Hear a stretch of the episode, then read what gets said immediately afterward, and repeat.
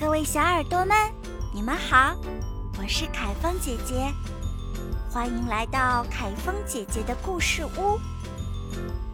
这里每天都有一个好听的故事，就让我来陪伴你们健康快乐的成长吧。爸爸的袜子，米莉的爸爸很沮丧，他说：“哦。”不管是谁，只要他能帮我找到我丢失的那只袜子，我就给他一个拥抱。他已经翻遍了衣服篮，检查了洗衣机和烘干机的后面，他在床底下找，在靴子里找，他把放袜子的抽屉翻了两遍，上上下下找了又找，就是找不到。米莉和茉莉从来没见过他这么着急。也从来没有听说过他为了什么事而想拥抱别人，这真让他们担心。到底是谁拿走了他的袜子呢？他们看看是不是邮差穿走了爸爸的袜子。然后，他们又很有礼貌地请麦德阿姨拉起她的裙子。接下来，他们求弗罗斯特踮起脚尖帮他们摘一个苹果。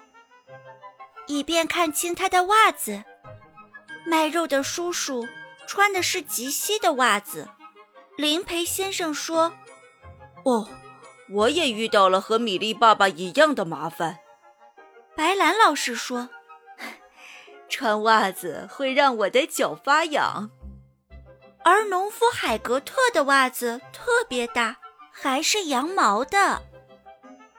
斯米利医生的袜子是黑色的。护林员鲍勃大叔的袜子是条纹的。布朗列神父说：“我不穿袜子，而且人人都知道袜子是不会丢的，是不是？他们只是藏在了袜子天堂里呢？”米莉的妈妈说：“我没看见洗衣机里有蓝色的袜子。”她接着说：“我从来没有听说过有人还会丢袜子。”我敢打赌，袜子一定还放在抽屉里。晚上，米莉的爸爸关灯睡觉时，把咪咪放回窝里。就在这儿，他那只蓝色的袜子就在咪咪的窝里。爸爸说：“咪咪是最棒的猫，并且给了咪咪一个大大大大的拥抱。”